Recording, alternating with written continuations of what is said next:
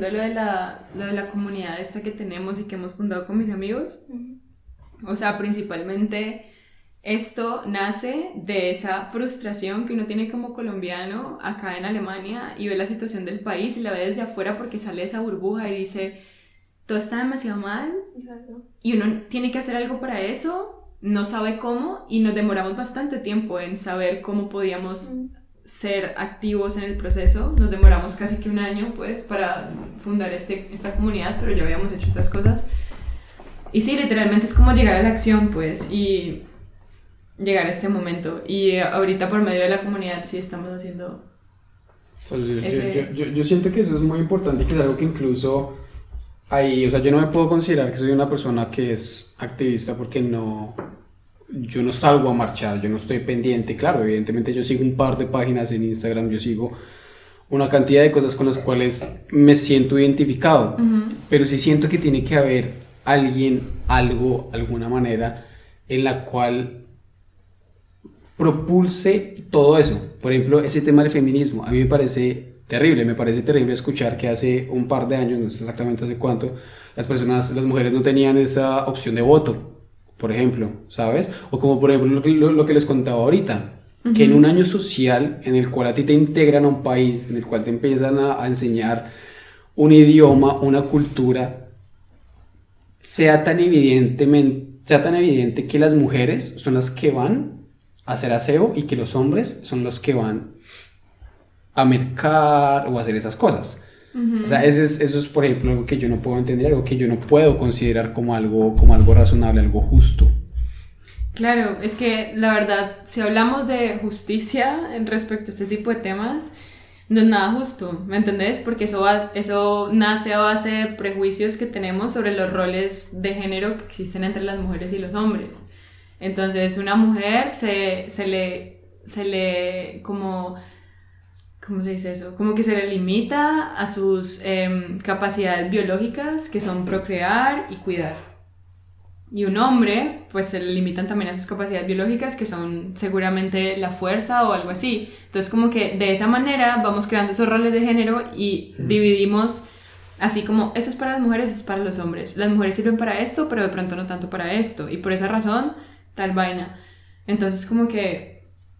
Es lo que hablamos al final, como ese, esos límites, así como geográficamente hay límites, también hay límites en el, en el género. O sea, como que el ser, el ser humano busca o tiene siempre la necesidad de generar un límite para tener como el control de ese pequeño grupo, digamos, de pequeño límite, digamos, de las cosas que agrupan. Lo cual es lo que hablaban ahorita, como es eh, tanto, o sea, no tiene sentido muchas veces lo que hablamos también ahorita, como tiene, en algún punto tiene mucho sentido muchas cosas políticas, también como decir, yo pertenezco a eso, quiero pertenecer al grupo, digamos, de racistas o, al grupo de personas que lo piensan así, pero también eh, se olvida como esa parte ser humana, como decir, ok, eres mujer, eres hombre, pero al final tenemos huesos adentro, ¿sabes? Como que anatómicamente somos igual, que es lo que ahorita estamos hablando. Sí. igual, o sea, lo, igual lo más estúpido de, ese, de ese, esa categorización de hombre y mujer eh, o de papeles de hombres papeles mujeres, para mí es, o sea, primero lo principal, eso, lo que tú dices, lo que tú dijiste, porque categoramos. Y además, ni siquiera, ni siquiera somos capaces de ver toda la categoría que hay, pues, porque un gran, gran parte de la sociedad ni siquiera, ni siquiera está cogido con hombre o mujer, pues, sino, sino primero sacamos, o la sociedad saca un gran parte completamente invisible invisibles, toda la gente que no se sienten identificados con hombre, lo que dice la sociedad que es hombre y mujer, que dice la sociedad que es mujer, ellos invisibles, chao completamente. Y además a toda la gente que se identifican más o menos a algo que de pronto es hombre o algo que de pronto es mujer, em, le damos un concepto que, que no aplica a la gente. Y eso daña a la gente. Yo siento que es, que, que es, incluso una falta de respeto, incluso a, a, tus creencias, a tu personalidad, a tu forma de ser.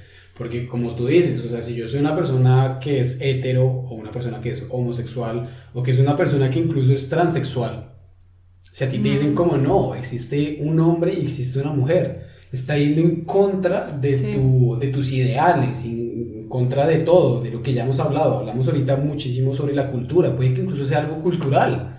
¿sabes? Entonces ya... Y hace parte de eso también. Exactamente, pasa a ser una falta de respeto en cuanto a lo que tú eres, no solamente en tu género, en este caso, sino en lo que tú eres como persona, en lo que te constituye, en tus pensamientos, en lo que, en tus, en lo que a, ti te idealiza como alguien, como un ser.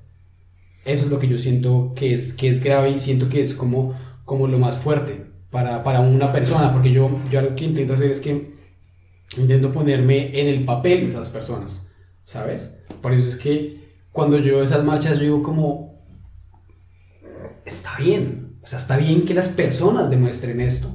Y en estas marchas yo incluso veo personas, si yo veo una marcha que es de, de, de, personas homosexuales, veo personas que no son homosexuales y que están en eso, que están apoyando eso. Y por eso me hace sentir bien, porque siento que este mundo no está incluso tan dañado como las personas suelen pensar que lo está. O sea, si hay gente haciendo cosas, ¿me entendés? Y eso es lo bonito también del activismo, que el activismo no solamente se, como que se, se direcciona a ese grupo que está siendo marginalizado, sino que también es un bienestar común y gente que de pronto no hace parte de ese grupo y no está siendo así de marginalizada como la gente que está sufriendo eh, tratos injustos por la sociedad, igual también se solidariza con esa gente y va y, dice, no, es que tienen los mismos derechos, necesitan las mismas oportunidades, como en este caso, por ejemplo, las mujeres o la comunidad LGBTIQ. Lo que, lo que sobre todo al, al, al, tema de sexismo y al tema de feminismo y cómo enfrentar al sexismo o, un sistema patriarcal en nuestra sociedad, em, lo que a mí me parece lo más impresionante, si lo pienso mucho como hombre hetero, Em, la, el narrativo primero, el narrativo principal es, bueno, la gente, ¿para qué es el feminismo? ¿Qué es el feminismo? Gran tema, pero ¿qué es para, o sea, quién tiene ventaja de lo que llamamos feminismo? Em, el, narrativo principal es toda la gente que no son hombres cis y heteros, pues es el narrativo principal.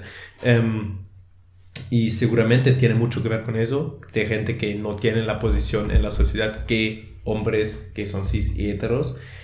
Pero al mismo tiempo también, em, y eso es lo que a, mí, o sea, lo que yo hablo mucho cuando hablo en rooms que solamente son con hombres, pues sobre eso, en cual hablo, son mis amigos exclusivamente hombres, exclusivamente heterosexuales, exclusivamente cis, de eso.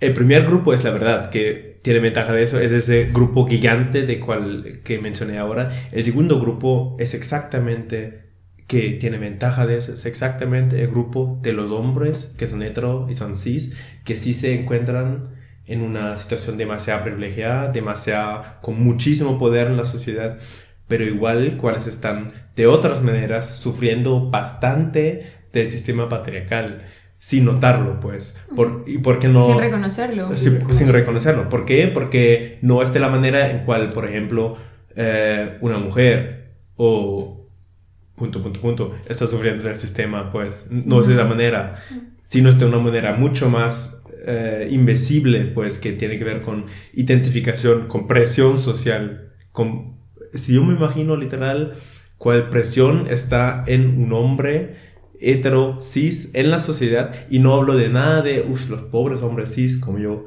para nada, pues, o sea, yo tengo poder con lo que soy por casualidad, yo tengo privilegios por lo que soy por casualidad, pero al mismo tiempo hay un, una presión ahí de implicar exactamente ese papel de hombre que está así en la verbum, que tiene un six-pack, que está súper sexy, que está súper cool, que siempre sabe actuar así, así, así, y eso que tiene... trata otra gente, especialmente mujeres, de una manera especial. Y eso tiene un nombre, eso tiene un nombre, eso se llama masculinidad hegemónica. Todos los hombres están condicionados en nuestra sociedad a seguir esa masculinidad hegemónica, que es esa masculinidad de un hombre que es avasallante, que tiene el poder, que es súper masculino, que... sí, lo que... Ajá, exacto, el conquistador, el que al primer paso, el que decide ante todas las cosas, ¿me entendés? Como que esa es la imagen que se nos vende en nuestra sociedad en todos los ámbitos que existen, no sé, eh, comerciales o vainas así, ¿me entendés? Los hombres se ven directamente también muy influenciados por eso y los hombres que no siguen esa masculinidad hegemónica son muchas veces también discriminados o dicen como, ay no, eh, eh, marica o algo así, ¿me entendés? Como que son tirados como por esa vaina porque dicen, bueno, es que en realidad no sos hombre suficiente, o sea, o no encajas en lo que un hombre debería ser porque es que sos sensible, porque hablas de tus sentimientos, porque, no sé, porque sos empático, porque de pronto no te crees más que los demás, porque de pronto tenés una manera diferente de comunicarte con tus amigos y con las mujeres que te rodean, porque tenés una sensibilidad que has tenido que crear vos mismo porque la sociedad no te la da, pues la sociedad te obliga a ser ese hombre así y eso hace parte de nuestro sistema, pues de la estructura que existe entre lo que debería ser un hombre y lo que debería ser una mujer. Lo que pasa es que esto depende, esto depende ya también del, de, de, la educación que tú recibes incluso en tu casa. ¿Por qué? Porque cuando tú creces como hombre, a mí principalmente, ¿qué te enseñan? Te enseñan como tú eres el hombre, tú eres la persona que va a cargar a tu familia, tú eres la persona que tiene que estar con tu familia, tú eres ese, ese, ese ejemplar, así como, como ustedes mismos es, como decían, ese ejemplar de fuerza, ese ejemplar de como de berraquera, como decimos en, en Colombia, ¿sabes? Como tú tienes que mantener a tu familia. Evidentemente yo veo que ya en esta, eh, como en esta actualidad en la que vivimos no está tanto ese, ese tema eh, de que las mujeres son las que se tienen que quedar en la casa para hacerlo, se ha ido desarrollando, pero, sí. Pero sí es en la que, exactamente, es, en la que existe y es en la que muchas personas están siendo educadas. Y el problema es ese, que cuando tú empiezas en casa, eso es lo que va a pasar. Lo que va a pasar es que tú, tú a quién le vas a creer. Tú le vas a creer más a tus papás, a las personas que saben que están contigo, a tu familia, que a lo que te puede enseñar una persona que tú te encuentres en la calle con un cartel gritando cosas sobre el feminismo. Y ese es el problema. El problema es que todo esto desenreda desde una edad en la cual incluso uno no puede entender ese tipo de cosas. Ahí es donde desenreda todo. Sí, o sea, siento que hace mucho parte de los, como ya dije antes, muchas veces los contextos, pues. Pero es lo mismo que hablamos, como esa necesidad de generar límites, así como entre los heterosexuales, el límite que se genera entre los hombres, ok, si no tienes músculos, entonces no eres lo suficientemente hombre para sacar a esta chica a bailar, por ejemplo. Literal, y es como... Y, como, perdona, como que deja a ese grupo, digamos, esa minoría, por decirlo así, lo deja muy atrás, ¿sabes? Es como que también te empiezas a pensar qué pasa con el resto de personas que al final son, o sea, es la diversidad, o sea, como cada persona es totalmente diferente, entonces si te pones a pensar cuántas personas quedan atrás y luego viene como ese peso, es decir, donde está, digamos, la salud emocional o psicológica también de las personas. ¿Por qué? Porque llevan ese, ese peso, es decir, como, hey, me miro, estoy flaco, o sea, no tengo músculos, o sea, no puedo sacar a esta chica a hablar porque soy patético. Es como que comienza, digamos, desde ese tipo de cosas, hasta que pueden ser bobas entre hombres, pero luego es esta tan importante que luego tal vez esta persona cuando sea mayor se vuelve igual, a empezar, no, le vuelvo a decir a los hijos, tú tienes que tener músculos para que puedas sacar una chica bonita. Eso se reproduce, exacto, eso se ajusta, o sea, se, ajusta dependiendo de del, la vaina, o sea, el momento en el que se encuentre esa persona, pues. Y eso es lo que me parece tan heavy, que eso al final de todo se sigue reproduciendo si no se corrige en una etapa, o sea, si no se concientiza a los hombres que ese no es el rol que normalmente deberían seguir, es un rol que se les fue impuesto o a las mujeres, por ejemplo, que se pueden salir de esos roles, que son igualmente capaces que el otro género a cumplir lo mismo, ¿me entendés? Que, o sea, no hay límites, pues, como que puedes ser lo que quieras ser, no te tienes que encasillar en algo, y eso me refiero con los roles de género, por ejemplo. Bueno, yo creo que, pues, digamos, es cierto que hay que dar esa libertad, mm, pero digamos, siento que en esta actualidad como que llega un punto en que hasta los padres, digamos, le dan a un niño tipo de 3 años o que juega con Barbies como que genera un rol totalmente diferente, como, como obligando a que tiene que ser normal también ser abierto en una, una digamos, a, a, una edad tan temprana como dos años que tampoco puedes, digamos, tener una conciencia tan, o digamos, un, un pensamiento tan estructurado. Y ya se vuelve como otra vez ese límite, ¿sabes? Como decir, ahora tú tienes que ser una persona mente abierta, desde pequeño, ¿sabes? Es como que siento que llega un punto en que está bien, pero el ser humano siempre lo busca generar como, como, como una esa parte, exacto, como esa presión. Sí. Como ahora estamos jugando otra, otra cosa, ahora juega lo mismo que nosotros. Ajá, o sea, yo siento que de pronto eh, es una responsabilidad, por ejemplo, en este ejemplo que dijiste de los papás, como, o sea, si los papás son abiertos porque van a sentirse en la obligación de darle una Barbie a un niño, ¿me entendés? Como que yo al niño le pongo todas las opciones y que le escoja y yo no le voy a decir que esto es para un hombre y que esto es para una mujer, o sea, si al niño le gusta ese juguete, se lo voy a dar y yo como padre que estoy abierto a esta nueva sociedad, no voy a decir como que, ay, si coges eso, entonces es abierto, ¿me entendés? Como que si coges eso, entonces es, eso era de una mujer, entonces ahora le estás cogiendo.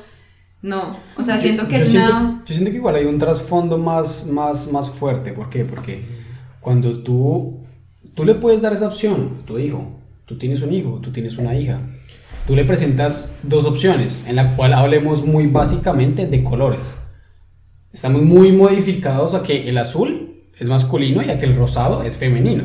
Si tú le das la opción a tu hijo de escoger el rosado o el, o el azul, un ejemplo, mi hijo escoge el rosado, yo no tengo ningún problema con eso, yo tengo camisas rosadas pero cuando mi hijo se ponga una camiseta rosada y salga de ese entorno en el cual él se siente confiado conmigo de poder decir, yo escojo el rosado porque estoy seguro de que el rosado es el color que me gusta, que, que, que, enreda a la sociedad, ¿sabes? Porque yo puedo hacer mi labor, yo puedo decirle a mi hijo como tú estás en todo el derecho y en toda la libertad, más que todo, de decidir qué es lo que te gusta a ti y qué es lo que tú quieres vestir.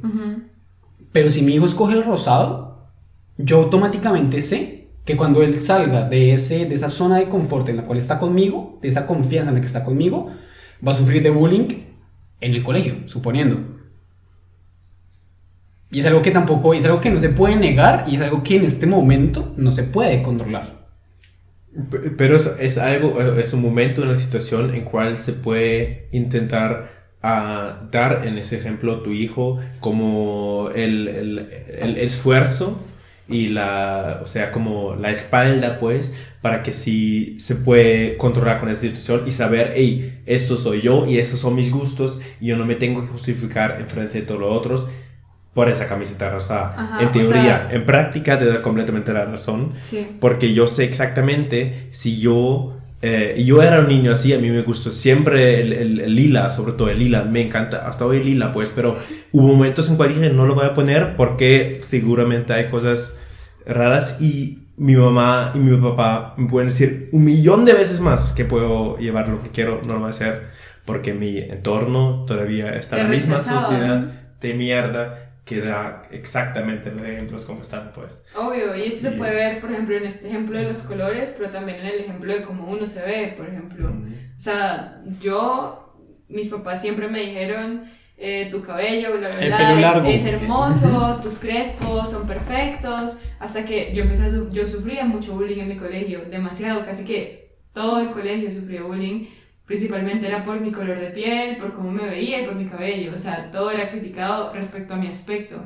Yo nunca tuve un problema con eso hasta cuando ya entré en la pubertad y en la pubertad uno empieza como a mirarse más, a cuestionarse más.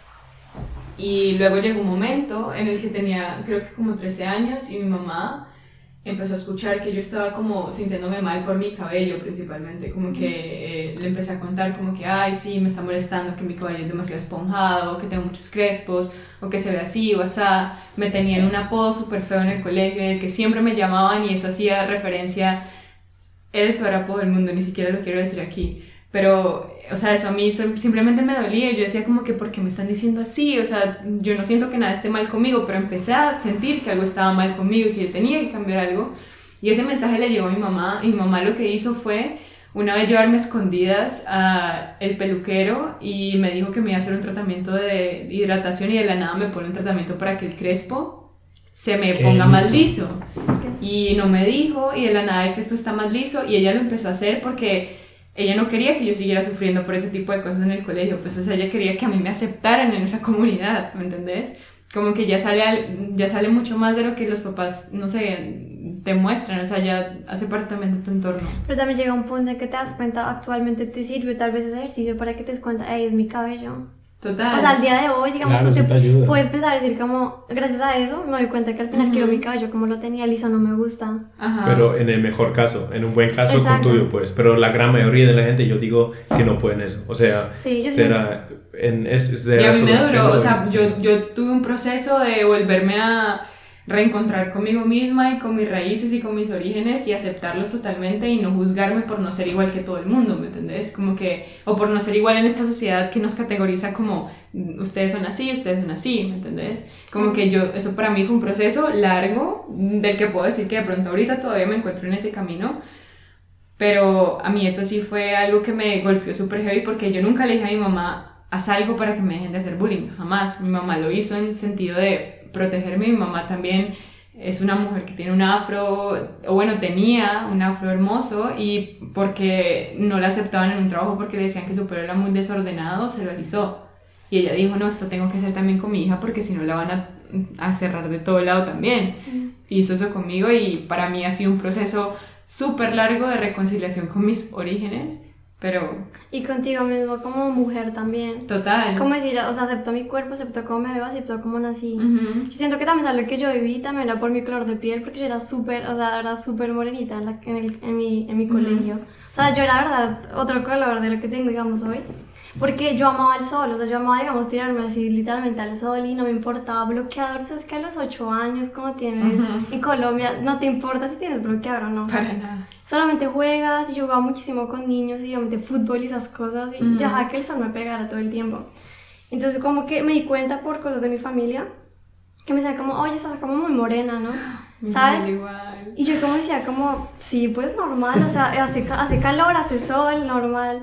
Y luego como que luego me di cuenta por mis amigos, o sea, por, digamos, por mi entorno, me decían, ay, es que la negrita o ese tipo de cosas. Y nunca me importó hasta que llegó un punto en que tanto que te lo repiten, ya empieza a pensar que algo está mal, o sea, como, oye, sí, tal vez estoy muy morena o, o algo está mal, con el color de piel, por ejemplo. Y luego como que es lo que dices, como ese proceso, al principio yo intenté como ponerlo un poco más blanco, o sea, como un montón de recetas y caseras con avena y como un montón de cosas. Como para aclararte la piel, claro, literal, yo igual pasé por ese momento. Y fue, fue súper curioso porque solamente que me queda como aquí la cara blanca, súper moreno. o sea. Sí, es como que dicen, ay, no, quiero usarlo en todo el cuerpo y yo como hago lo que puedo, ¿sabes? Pero luego llega un punto en que eh, más adelante te das cuenta, es como lo que tú, es como esa reconciliación, como es mi color de piel, o sea, obviamente me veo diferente, también está ese cuidado, digamos, de, del sol normal. Obvio. Pero también empiezas a amarte un poco más de lo que uno debe tener, o sea, hombre como mujer. Como, como el hombre flaquito tiene que amarse flaquito, como la mujer morena por el sol se tiene que amar morena. Y algo que es un proceso solamente, yo creo que es claro en la sociedad, pero también personal, o sea, como que empiezas a pensar también, oye, que si la sociedad no me da esto, que es lo que estamos viviendo, hay que empezar cada quien a, a, formarse de nuevo, como decir, estoy dándome cuenta que eso está mal, pero pues voy a hacer algo por mi vida, porque no puedes vivir toda la vida infeliz solamente porque la sociedad está mal. Total. o sea, lo que em, em, me parece muy interesante lo que contaron ambas de ustedes, em, porque aunque son dos historias muy diferentes, llegan a un mismo punto. Y me acordé mucho de una cosa que es la cosa del episodio 1 de este podcast, em, que literalmente en el, en el, ejemplo de tu mamá y también en el ejemplo tuyo, em, parece mucho al ejemplo que en el episodio 1 tú preguntaste por la gente que vive en la calle, que dicen, hey, yo no voy a salir de aquí. ¿Por qué? Porque están en una situación en cual un sistema, una sociedad les está literal em, dando cero respeto y le está rechazando. rechazando, rechazando. Y alguna gente, poca gente, diría yo, de pronto mucha gente, pero no toda la gente tienen, no, no, digo la fuerza porque no tiene nada que ver con fuerza, sino las oportunidades y los espacios para resistir eso y decir, hey, em, yo sufro de bullying todo el tiempo, yo no recibo trabajo, o, o me están diciendo que yo soy muy negro y por eso no puedo hacer eso, pero yo amo a mí mismo y por eso salgo de aquí. O, bueno, yo estoy en la calle, em, pero yo sé que yo, puedo, que yo puedo tener un trabajo y puedo tener casa y salgo de aquí. Esa gente hay, pero son muy pocas, pues, y muchísima gente. Y, y no se puede tomar mal a la gente, en verdad. Si es para mí 100% entendible que existe muchísima gente que dicen, hey, como tu mamá, por ejemplo, o como tú en esa etapa de tu vida que dicen, hey, todos me lo están diciendo, todos me están comentando, me lo están mostrando, entonces de pronto es el único la única manera para salir de aquí, para, para, para rechazar más, más de respeto de la otra gente, o en verdad pensarlo, bueno, de pronto tienes razón, pues. Y ambas cosas son, para mí, cosas defensivas. y es la misma cosa yo para... Yo creo que eso es, eso es algo muy, muy de, de, mucho pensar. Y es que cuando tú te encuentras en un entorno en el cual en tu colegio, tus amigos, o hay más de dos fuentes en las cuales te dicen, esto no está bien, y que incluso sea inconscientemente, no porque esté mal, sino porque esas personas lo catalogan como algo mal, tú automáticamente vas a pensar, tienen razón. Si me lo dice más de una persona, más de un entorno, es porque es así. Entonces eso lleva a las personas, al ser humano, a, tomar esas decisiones. A cuestionarse a sí cuestionarse, mismo. exactamente. O sea, porque ya no se vuelve un problema externo, sino que vos empezás a decirte a vos mismo como que mm, de pronto debería cambiar esto para que no me digan tanto esto, porque en realidad sí es molesto. ¿Qué tengo que hacer para aceptar? para encajar, para encajar todo el tiempo. Y literalmente a mí, por ejemplo, no era solamente en mi época como en el colegio, sino que también mi familia, le decían también a mi mamá como, ay María José, pasa mucho tiempo en el sol. No, es que está muy negrita, es que no, nadie está negrito como María José en la familia. Tienen que hacer algo con, con eso. Nadie está negrito como María José y brother, yo como niña obviamente no lo tomaba tan pesado, mm. pero ahora que lo pienso es como que, hey, qué heavy. Yo sé que mi familia no lo decía como en un sentido súper negativo, o me entendés como con ganas de discriminarme o excluirme, pero es algo que está tan sistematizado y tan normalizado eh, como simplemente excluir que ellos de alguna manera lo reproducían hasta en el mismo núcleo familiar. ¿Cómo es estigma? O sea, llega un punto en que al final la única solución es no encajar. O sea, por eso digamos que es en parte lo que es entendible con las personas que vienen a la calle o que toman, ya, que ya sea que toman esa decisión o que por cuestiones de la vida están en esa situación, al final llega un punto en que te rindes y es como, pues ya no voy a encajar, o sea, ¿de qué me sirve encajar? No lo voy a intentar, porque es la sociedad es algo muy fuerte, o sea, entrar y hacerte, hacerte como un espacio en ese momento, o sea, digamos en, en la vida, en la sociedad, es difícil y es difícil mantenerte ahí. Sí. Porque, digamos, el ser humano cambia todo el tiempo, estamos desarrollando la mentalidad y luego llega un punto en que tú dices como que tal vez no quiero ser este tipo de persona, hoy quiero evolucionar de otra manera, pero la, la, sociedad te sigue rechazando. Y es porque llega un punto en que solamente rechazan lo que es nuevo, rechazan como un nuevo pensamiento, digamos, una nueva manera de ver las cosas. Sí. Y ahí es donde, digamos, lo que tú dices, llega un punto en que uno tiene que solamente ser fuerte, como decir, como crearte como esa fortaleza, decir, lo que yo pienso, lo que yo pienso es importante, lo que yo pienso lo quiero decir, o sea, quiero decirlo, digamos, lo que y, una que lo que yo pienso es correcto o es porque es lo que me hace sentir a mí bien, porque me da esa tranquilidad que yo no logro encontrar en, en, en mis facetas, ¿sabes? Como esa tranquilidad que yo no encuentro poniéndome un poco más blanca, alisándome el cabello, incluso muchas veces intentando entrar a un grupo social en el cual uno tiene esas aspiraciones de decir como yo quiero ser como ese grupo social, yo quiero estar en ese grupo social, pero que incluso no te va a aportar nada o que, o que incluso no te va a servir para nada. Sí. Pero yo no lo llamaría fuerza porque implica que la gente que no alcanzan eso no son fuertes, sino es más como de tener la oportunidad de tener un espacio, alguien que te empodera o lo que sea para lograr de hacer eso, porque yo no, yo no, o sea, son tanta gente que no alcanzan eso en cualquier forma de discriminación, sea clasismo, como la gente en la calle, sea eh, sexismo, sea racismo, lo que sea, hay tanta gente que no alcanzan de salir de eso y decir, hey, soy como soy y así voy a ser y me amo y si no me aceptan, listo, ese y chao. que, que, no, que no se puede hablar de fuerza, creo, sino más de, bueno, en cuál posición estoy para llegar ahí. A lo que yo me refiero, digamos, con fuerza, es como ah, físicamente también es igual, o sea, uno tiene fuerza cuando lo que te impulsa, o sea, la física es igual.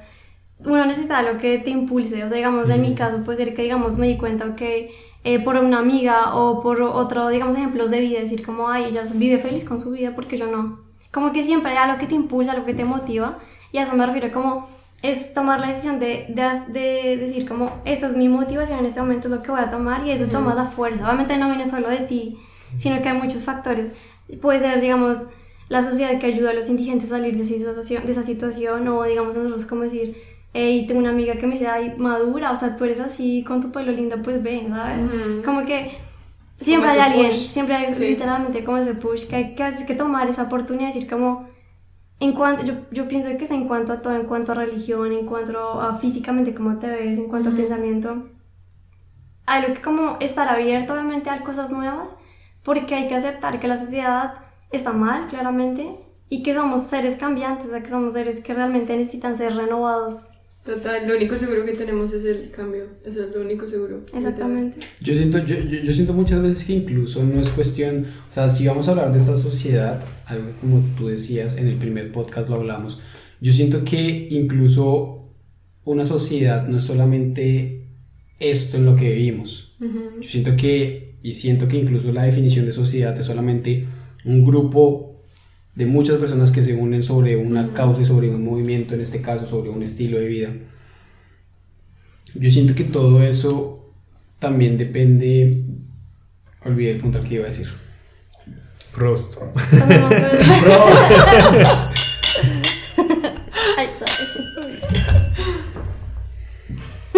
eso pasa a todos. No te gusta. Creo que querías decir algo del, del contexto de pronto, ¿no? Que depende también de las historias, porque antes de que dijeras lo que ibas a decir, yo sentía que estabas tratando ah, de lo de las historias, ¿no? de las personas, como que es, ellas no son solamente, o sea, las personas no son solamente esto porque decidieron ser esto, sino que atrás de esas personas hay una historia totalmente desconocida para nosotros. Al, al, punto, no, algo que quería, que quería mencionar, al punto... No, no, sí, sí, sí, pero me hiciste acordar. Nice try. Me hiciste, No, pero me hizo acordar, lo cual es muy positivo, porque si iba por ahí. lo que yo quería llegar es que yo siento que incluso la sociedad muchas veces no es que esté mal, sino que hay muchas personalidades. Hay muchas personalidades y como ya estábamos hablando, hay muchas personalidades que solamente no logran encajar con esto que las personas denominan como una sociedad. Entonces esas personas automáticamente se crean su propia sociedad. Aquí podemos entrelazar lo que tú dices, que quizás incluso por algo que ya pasó, por algo que uno ya carga sobre su espalda, por así decirlo, viene algo en el cual yo digo mi personalidad no entra con esto. Yo necesito buscar mi espacio, yo necesito mi salud mental para todo eso, porque yo creo que incluso estos también es muy importante mencionar la salud mental, porque esto de, de, o sea, de ese tipo de cosas dependen muchas cosas, porque tú, tú, misma, tú mismo lo decías, o sea, si tú no hubieras tomado esa experiencia de tu vida con tu cabello, con tu, con tu piel, tú igual, tú, tú hubieras podido quedar estancada ahí fácilmente, tú hubieras podido quedarte en ese bucle del cual tú no puedes salir y pensar como, quizás yo puedo ser mejor que esto de eso depende mucho también esa salud o yo puedo hacer esto y está bien. Exactamente. no, no, tengo que demostrar a nadie nada, solamente importa lo que yo sienta para mí mismo, pues. Sí, es cierto. O sea, yo, yo, yo siento que ahí la, la, salud mental, y eso viene también muy arraigado a lo que hablábamos al principio, también como en esos aspectos como en la medicina, como en esos temas como trabajos sociales, en los cuales tú te encuentras con tantas cosas, con tantos casos, en los cuales yo puedo aceptar que yo me siento muy privilegiado, que independiente y que yo haya pasado muchas cosas personales en mi vida, de que incluso yo me encuentro en una posición favorable y de que mi salud mental, por suerte, la he podido conservar. O sea, evidentemente no es perfecta, pero la he podido conservar y no, y no, me, y, no, no, me han sucedido incluso casos como los que uno suele escuchar, ¿sabes? O sea, eso, es, eso para mí es, es demasiado importante y, y, siento que todo eso rodea lo que va en todos los temas que hemos hablado. O sea, literal, ahorita algo como para conectar eso que acabamos de decir, literalmente ahorita que hablas de, de salud mental, eh, principalmente, por ejemplo, yo, como les conté, sufrí un montón de bullying y yo en ese momento no me daba cuenta del impacto que eso estaba teniendo en mi vida hasta ahorita que soy adulta y empecé a decir como, uy, te pregunto la verdad, no piloteo tanto la vida, la vida como lo pensaba.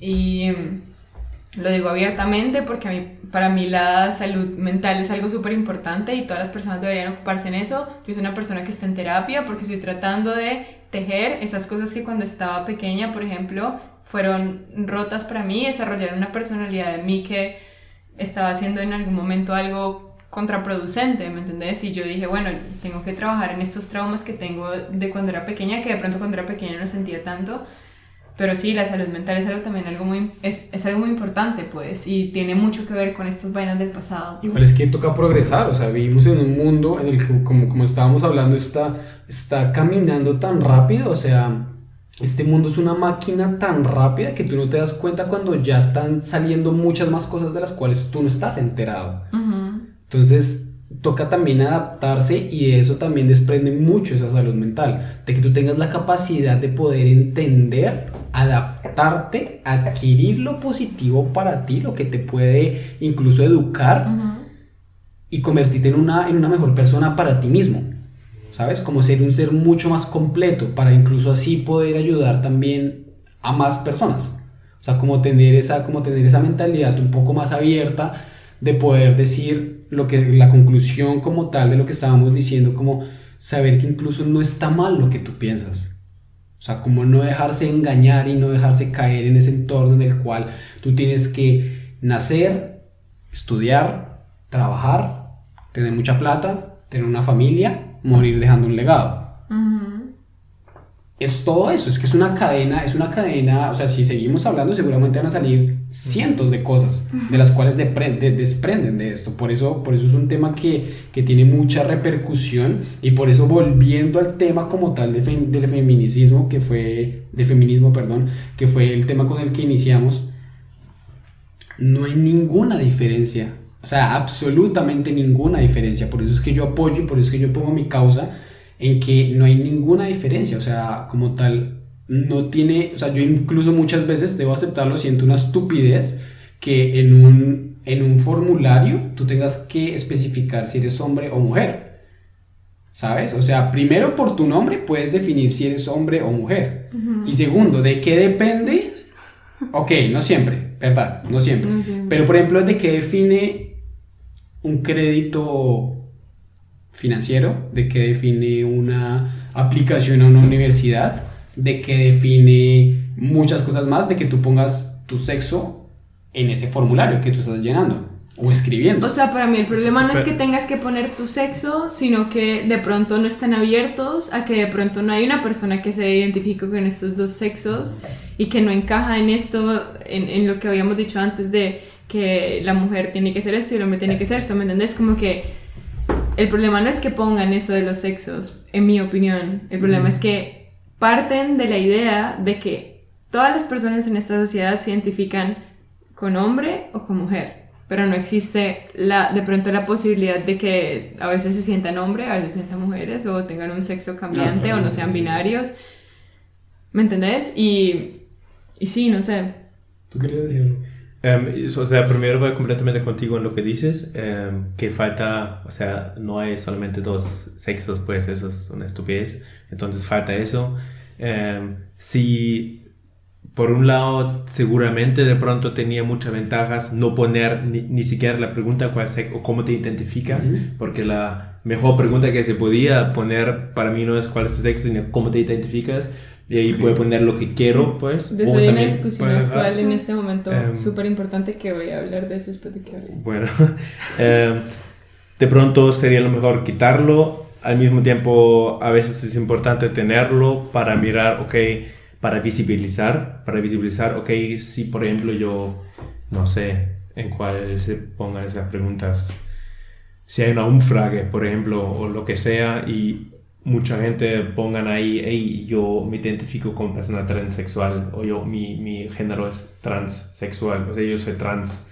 Em, eso igual da una visibilización al que existe eso, pues entonces eso es difícil y yo no lo puedo. Um, solo, o sea, yo no, yo no tengo la respuesta final para mí mismo ni siquiera. Em, lo que yo quería decir, o tú quieres decir eso directamente a eso, porque yo quería... No, no, sigue. Em, antes cuando estábamos hablando sobre salud mental, quería hacer el puente a lo que en el principio de este episodio hablemos sobre, sobre em, o lo que yo dije sobre cómo afecta el sexismo del patriarcado a hombres. Y la, una pregunta sincera, ¿cuántos hombres conocen ustedes que están de terapia? ¿Y cuántas mujeres conocen que están de terapia?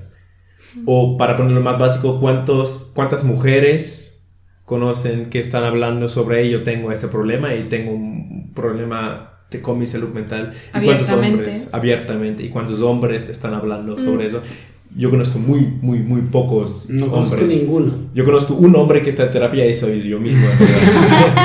y, y seguramente hay muchos más, pero charlarlo así poco y yo creo que la, el número de las mujeres que dicen o, igual no solamente dicen su mismo, sino a cual un doctor o una doctora le dicen, de pronto una terapia será lo que necesitas, es mucho más alto que para hombres que un doctor, una doctora o la persona misma dice, hey, yo o tú deberías ir a terapia. Em, aunque el suicidio, el número de suicidios de hombres es gigante. Es más alto que el de mujeres. Es más alto que las mujeres y es creo que entre las primeros dos más causas de muerte no naturales de hombres, es suicidio. Mm. Pero es un tema en el cual no se habla ni en la sociedad ni tampoco entre hombres. Y, y, eso te das cuenta realmente de qué porcentaje realmente hay de, de silencio, ¿sabes? Como en esa, lo que decimos de esa salud mental. De que los hombres todavía están en esa cáscara y decir como no, o sea, no podemos decir, exactamente, como no podemos decirlo porque no soy suficientemente entonces hombre. Y es algo como muy grande, porque lo que dice el, el patriarcado es demasiado grande, es mucho más grande que las feministas, de hecho. Hace parte del sistema, pues está tan establecido, tan arraigado el sistema y es, es, como un virus, se ajusta. Cada vez que pasa eh, un suceso histórico se va ajustando, pues, o sea, no es algo que podamos quitar de una, es algo que se tiene que ir educando, ¿me entendés? Y, y sí, a mí también me parece súper pesado eso de, de, lo de la salud mental de los hombres, que por ejemplo no se visibiliza tanto como con las mujeres yo misma como mujer también eh, tenía, por ejemplo, conflicto con decir que estaba yendo a terapia, porque eso es algo que está muy estigmatizado como, ah, a terapia, entonces está loca. Está loca. Es como, no, solamente estoy tratando de resolver cosas que en el pasado no pude con un profesional y está totalmente bien y de pronto un hombre también puede hacer eso y otra amiga mía también está haciendo eso y eso es una responsabilidad que uno tiene con uno mismo, ¿me entendés? O sea, eso para mí es un signo de amor propio. O sea, algo que yo, el signo que fue para mí entrar a terapia, por ejemplo, y estar consciente de mi salud mental, fue como, es amor propio, me estoy en serio, o sea, necesito ayuda y sola no puedo y siempre he hecho todo sola, pero de pronto esto va más allá de mis capacidades, tengo que ir a terapia. Igual de qué depende. ¿Cuál es el problema? O sea, cuando, tengo otro problema, cuando me duele mi pie, voy al doctor directamente. Exacto, y esa es la cosa. La Aunque dice... ahí también hombres tienen mucho más problemas y el doctor, eso se nota en estadísticas, que mujeres van más al doctor, al doctor normal, humano, que hombres, pues, porque igual hay esa, ese narrativo de uh, a mí no me duele, ¿verdad? Aunque me duele como... Y luego, ¿qué es lo que escuchas? De que las mujeres se quejan mucho. Y es totalmente, yo doy totalmente la razón, nos quejamos, ¿sabes? Pero está bien quejarse, o sea, es como, sigamos quejándonos porque eso también ayuda a que se den cuenta lo que uno tiene. Si no te quejas y no hablas, pues nadie va a saberlo. ¿Te digo y eso es lo que los hombres también, digamos, deben hacer, o sea, también quejarse, o sea, me lo digo en la palabra quejarse en sentido de decir, yo también tengo dolor. quejarse, hablarlo. O sea, sí, o sea, lo digo Exactamente, que no exista ese estereotipo de decir si yo digo que estoy yendo, como tú decías, si yo digo que estoy yendo a terapia o si yo digo que estoy acudiendo a un psicólogo o si digo que incluso hay un problema mental del cual yo quiero tomar cargo y del cual no puedo solucionarlo y del cual necesito otra perspectiva, necesito ver otro lado de lo que está pasando.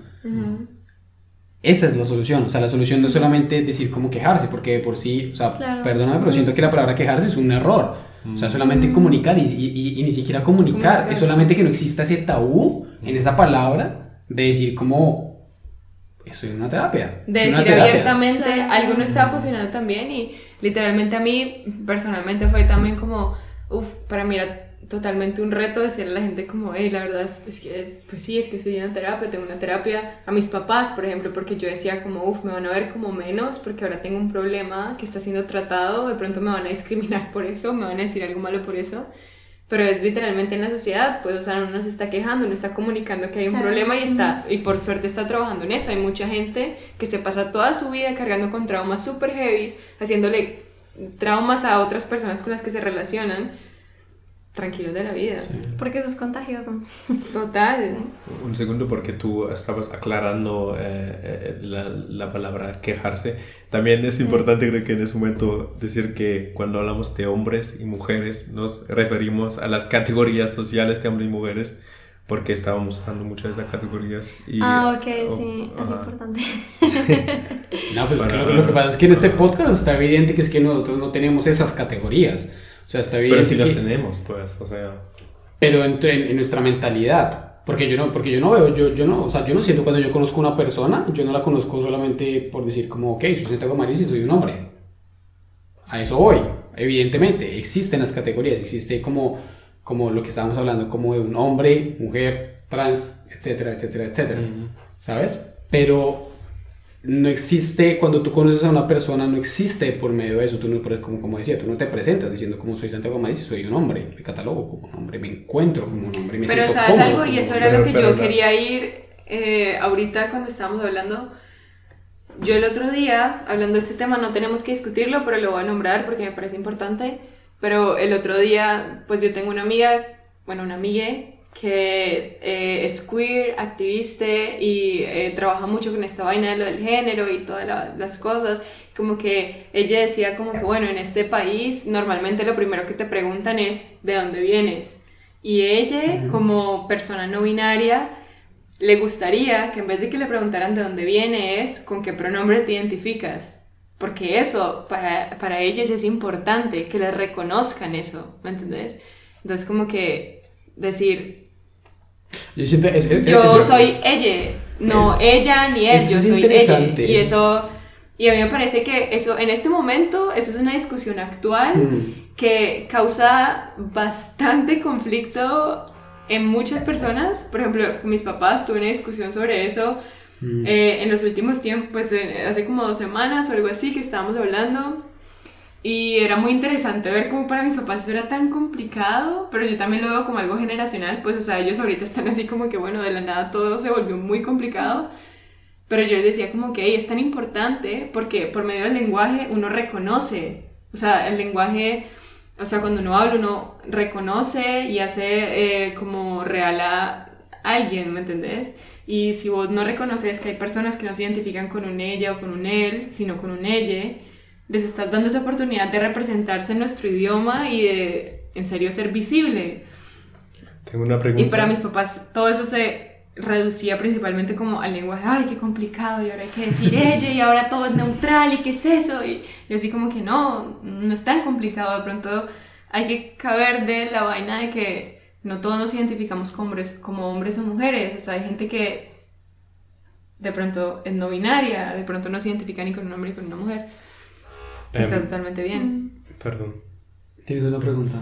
Eh, la pregunta que tengo es que porque en mi perspectiva ahora hablas sobre dos temas y el primero, el primero era otro que el segundo, porque el segundo, em, en cual voy 100% contigo, es lo de pronombres y cómo uno categoriza algo que está en español, no lo sé cómo está el discurso, pero sé que hay un discurso. En alemán hay ese discurso desde, digo, tres años muy intensivamente. El discurso mismo tiene 50 años, por lo menos 100 años, pero de, del gendering, o sea, cómo pongo los pronombres y cómo llamo las cosas para que todos se sienten incluidos.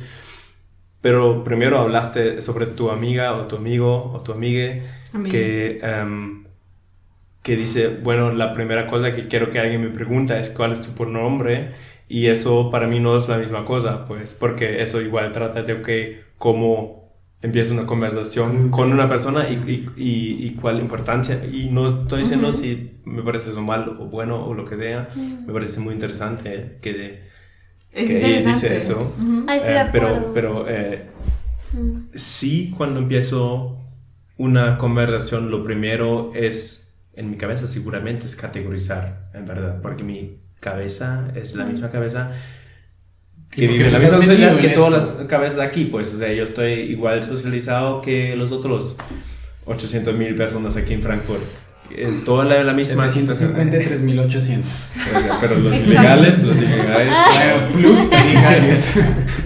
um, um, entonces, obviamente yo categorizo, pero entonces es lo que queremos, No sé, no lo sé. O sea, categorizar primero, ok, yo me identifico más y así. Y por ejemplo, a mí me parece, lo digo otra vez, el pronombre es súper importante. Pues lo primero que tengo en mi Instagram perfil es mi pronombre es él. Pues no porque para mí personalmente es tan importante em, estar identificado como con él, porque a mí sí o sí, todas las personas que me ven me identifican con él.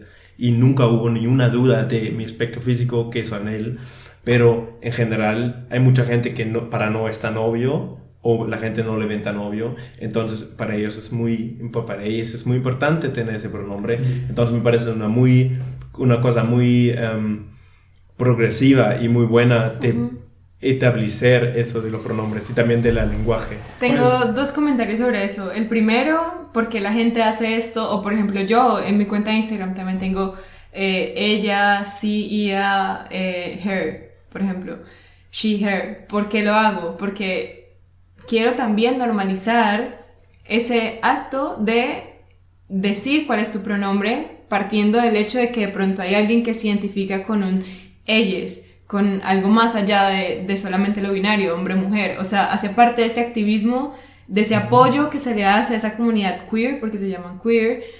Eh, en su lucha de ser reconocidos como personas no binarias en esta sociedad que es tan binaria y que lo que ya hablábamos antes le da roles a hombres y a mujeres, ¿me entiendes? Como que parte principalmente de esa vaina.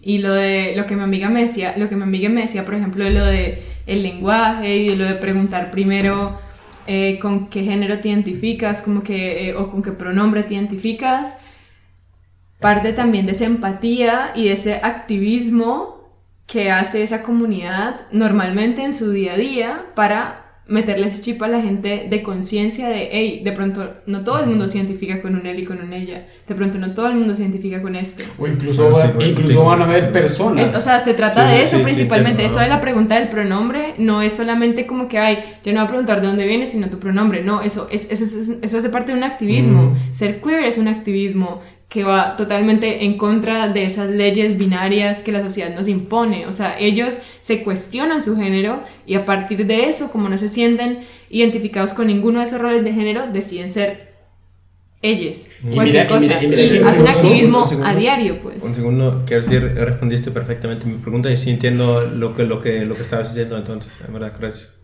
Porque no, en verdad, te lo juro, te lo juro, porque eso, eso fue lo que estaba, lo que estaba no entendiendo o cuestionando em, en esa situación específica. y sí, sí, yo veo un poco por tu lado, porque realmente también a veces me pongo a pensar como que, digamos, dentro de mi mentalidad, o sea, uno no puede decir como, hacer como una, un una, un resumen, digamos, de todo, absolutamente todo lo que piensan las personas.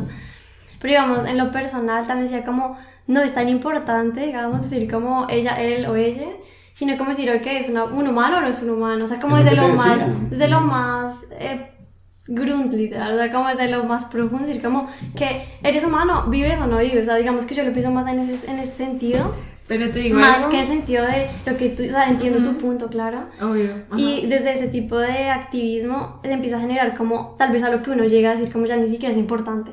Sí. Desde ahí se comienza tal vez. Y yo parto también del punto de decir, por medio del lenguaje, somos reconocidos en esta sociedad. O sea, como que cuando te identifican como mujer, como hombre o lo que sea, lo que ellos buscan es por medio de este ella ser reconocidos en la sociedad como un ente o bueno, como una persona eh, que tiene derechos, que es igual que un él o que un ella, ¿me entendés? Como que ellos buscan, como no se sienten identificados con un él o con un eh, eh, ella, entonces dicen ella y de esta manera con esta palabra, con este pronombre, tienen un espacio en esta sociedad por medio del lenguaje, ¿me entendés? Como que son reconocidos en la sociedad por medio de esa manera de usar el lenguaje, por medio de esa manera de reconocerlos con nuestro lenguaje, que es binario. Porque y, y, lo que quería decir es que incluso yo siento, siento que va a suceder así, porque viendo cómo está funcionando últimamente en nuestra cultura, en nuestra sociedad, créeme que incluso van a haber personas con las cuales no se van a sentir identificadas con el ella.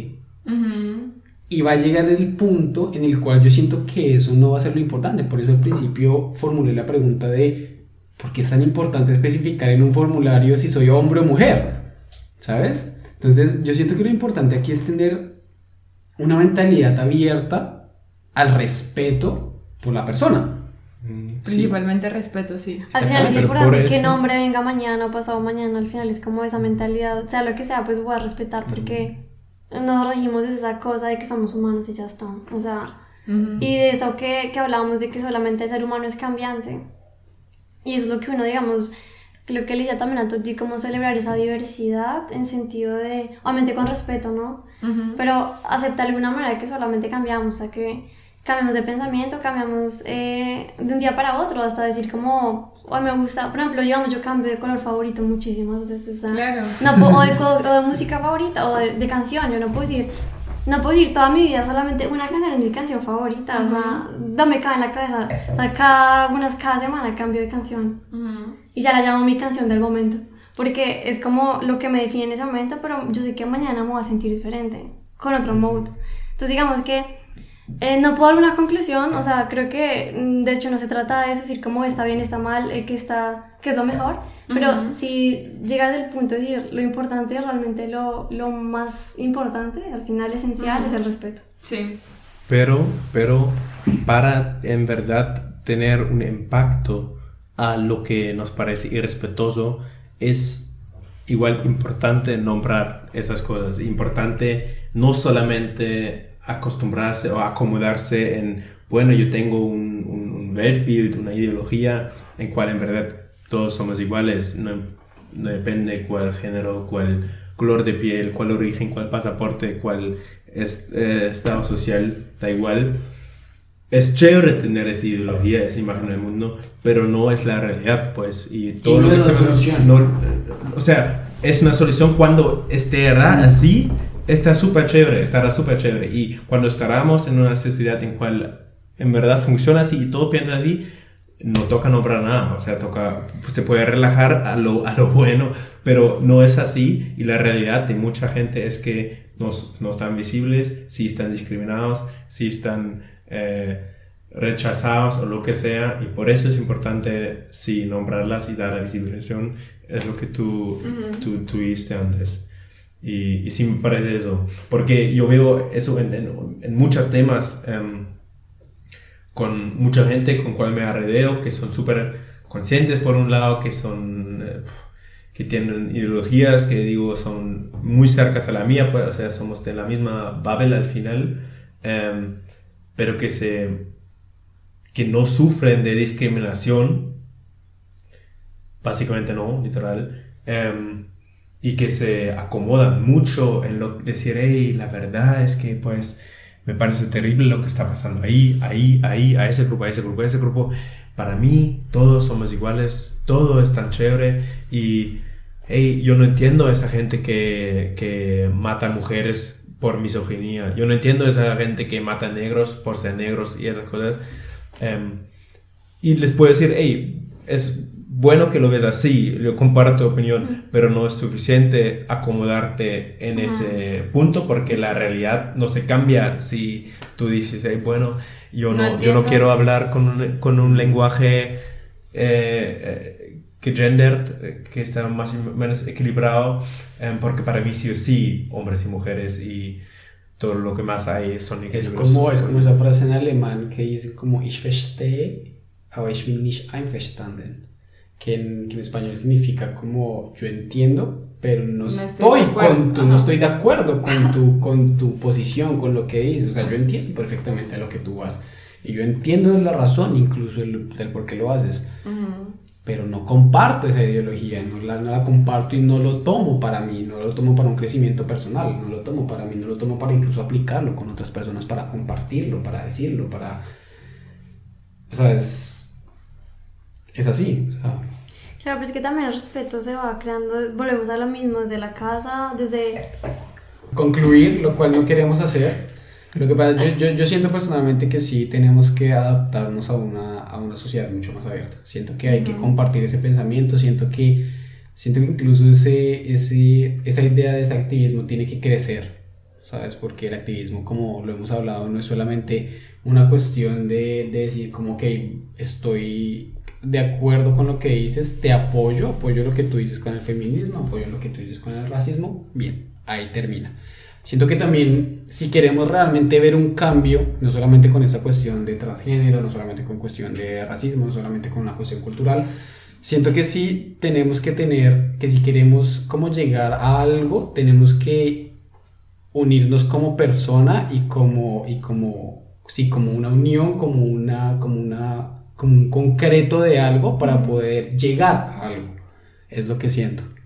Y yo siento que también lo más importante de todo esto, o sea, principalmente nosotros como individuos en esta sociedad, es cuestionarnos todo lo que está establecido, porque cuando nos cuestionamos todo lo que está establecido, nacen un montón de preguntas que te hacen de pronto ver las cosas que para todo el mundo son normales de una manera diferente y te das cuenta de esas desigualdades, de esas vainas que de pronto debiste haber visto un poco más en esta sociedad. O sea, lo más importante es cuestionarnos, cuestionarnos lo que se nos muestra normalmente. Estoy totalmente de acuerdo, porque es, es como comenzar desde el colegio, a decir como, ¿qué es esto? ¿Cómo se hace esto? Desde lo más pequeño, así comenzamos primero a vernos hacia nosotros mismos, eh, qué está mal en mí o qué está bien en mí, y ya luego cuando tienes claro eso, ya puedes decir, ok, qué está bien en la sociedad, qué está mal en la sociedad. Es algo súper importante, realmente es lo más importante para decir, quiero tener el cabello liso, ahora quiero tener crespo, o quiero estar blanca, morena. Siento que es algo muy importante también. Sí. Chicos, muchas gracias por esta segunda parte, realmente aprecio. Espero con este, con este espacio poder generar algo en, en, las personas que lo vayan a escuchar, en las, en las personas que vayan, las que, las que vayamos a estar en nuestros oídos. Espero poder verlos pronto, espero poder grabar un nuevo episodio con ustedes, con nuevas personalidades, con nuevas cosas, con nuevas cosas por, por experimentar. Y como digo, gracias por llegar y gracias por no llegar al punto que es lo que no queremos llegar. Entonces, ah, el último sorbo.